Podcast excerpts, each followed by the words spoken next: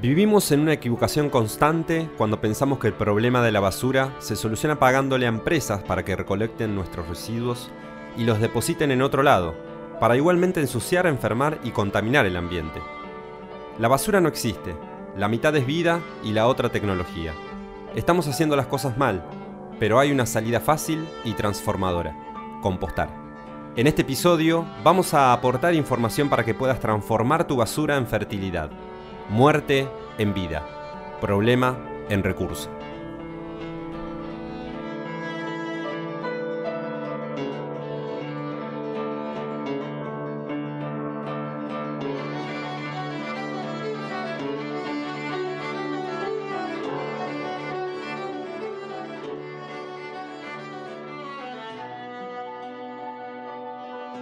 Hola, ¿cómo están? Mi nombre es Martín Celaya les agradezco por compartir este espacio en el que incentivamos la producción propia de alimentos.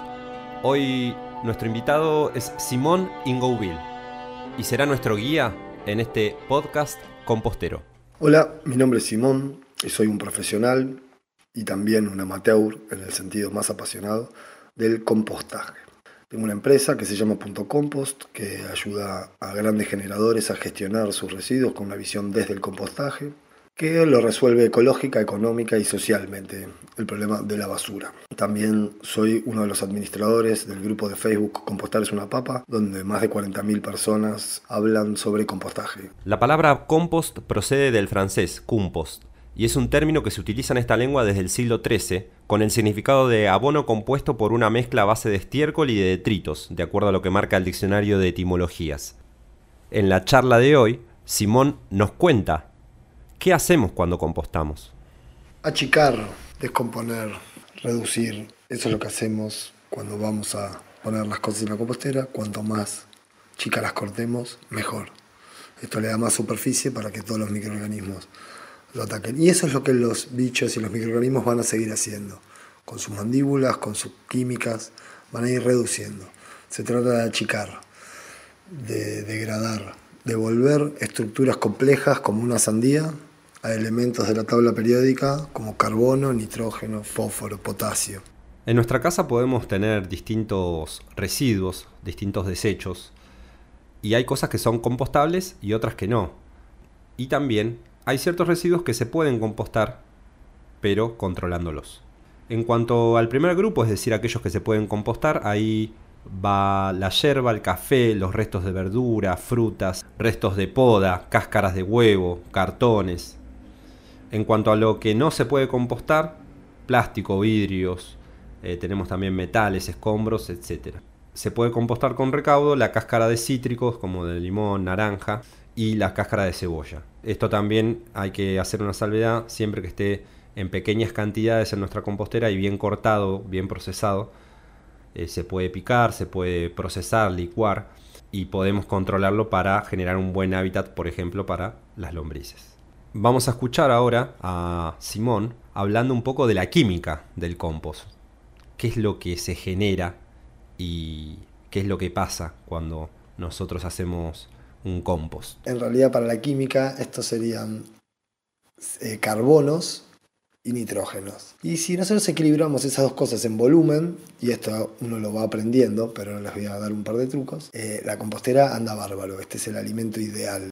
Si pensamos en un bosque, eh, las hojas que caen en el otoño son la parte carbonada. Una rama, esa es una parte carbonada. Un yuyo es nitrogenado. Lo verde, las frutas son lo más nitrogenado.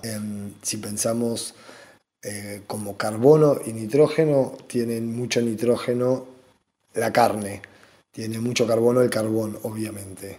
Este, toda cosa viva tiene mucho carbono y nitrógeno. El tema es en qué medidas lo tienen para equilibrar la receta. Eh, para esto se hace una lasaña y se va poniendo capas. Eso es lo ideal. Después siempre el alumno lo termina mezclando, pero así respira. La, gracia del, carbono también es que suele ser rama, hoja más crocante y esto airea la mezcla. Se le da una cualidad de estructurante, se dice, porque esto deja pasar el aire y el agua y los bichos meterse por ahí. Eh, mientras que el nitrógeno se te hace más un barro, entonces también así vas equilibrando la textura, no solo los ingredientes. Respecto a los desechos que tienen mucho carbono y que podemos recolectar en nuestras casas, nuestro guía de compostaje nos aclara. ¿Qué material carbonado es? Pasto seco, paja, eh, chip de madera, cascarilla, eh, y urbanamente se usa mucho cartón, el cartón del maple de búho es ideal, es muy estructurante. Y además son absorbentes y nuestros residuos quizá muy húmedos, eh, viene bien que sea absorbido eso y se haga una masa homogénea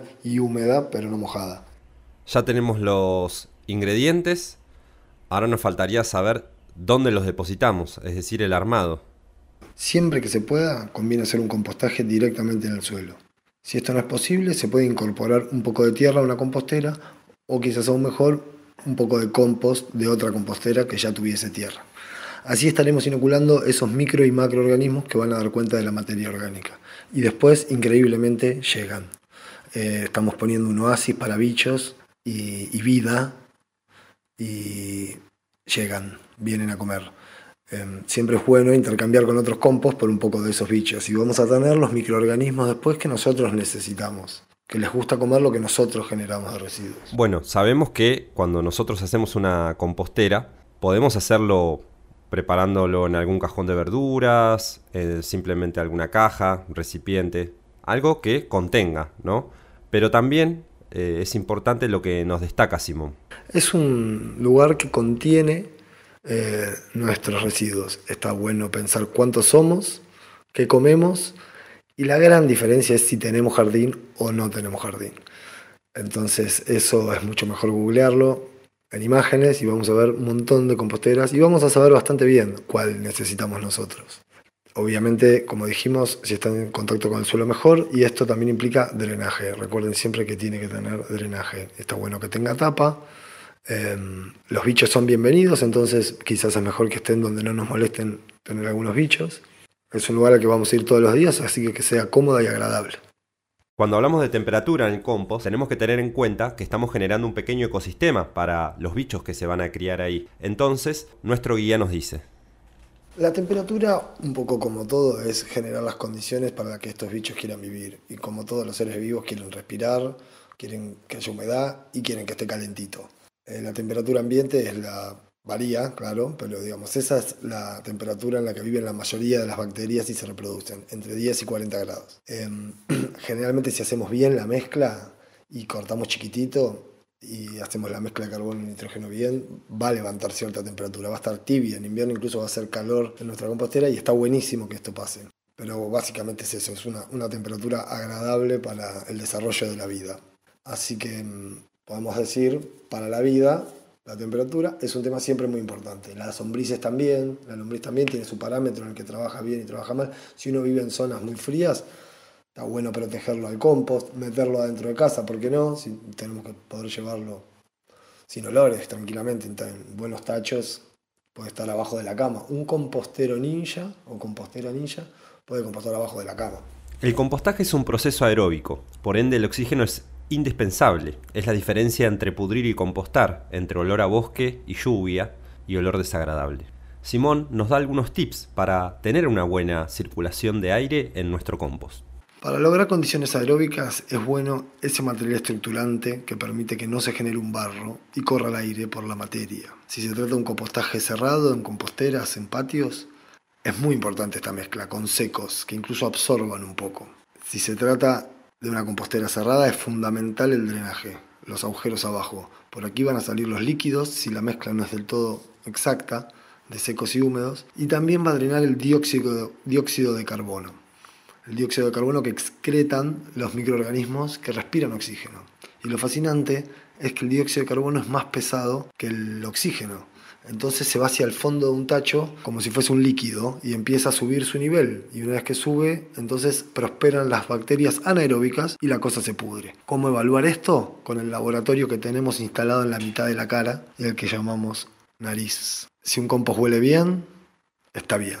Si un compost huele mal, está mal y lo que hay que revisar generalmente es la falta de oxígeno. Buen drenaje y buena mezcla, que esté aireado. Un compost debe tener una cuota de humedad, alrededor del 60%. Mucha humedad pudre y la falta de humedad frena el proceso que queremos lograr. Con el compost aprendemos a medida que interactuamos con él. Lo olemos, lo tocamos. Para finalizar el episodio de hoy, nuestro especialista en compost nos deja un tip para controlar esa humedad. Esto, para que se hagan una idea, esta humedad es húmedo pero no mojado. Se puede verificar fácilmente con la prueba del puño. La prueba del puño consiste en apretar en un puño un poco de compost. Si chorrea, es que está muy húmedo. Si no sale nada, está muy seco. Y el ideal siendo que caiga una gota. Mucha humedad pudre, falta de humedad frena el proceso. Por decir algo más, las lombrices necesitan un ambiente un poco más húmedo que las bacterias y otros bichos. No hay huerta atrás.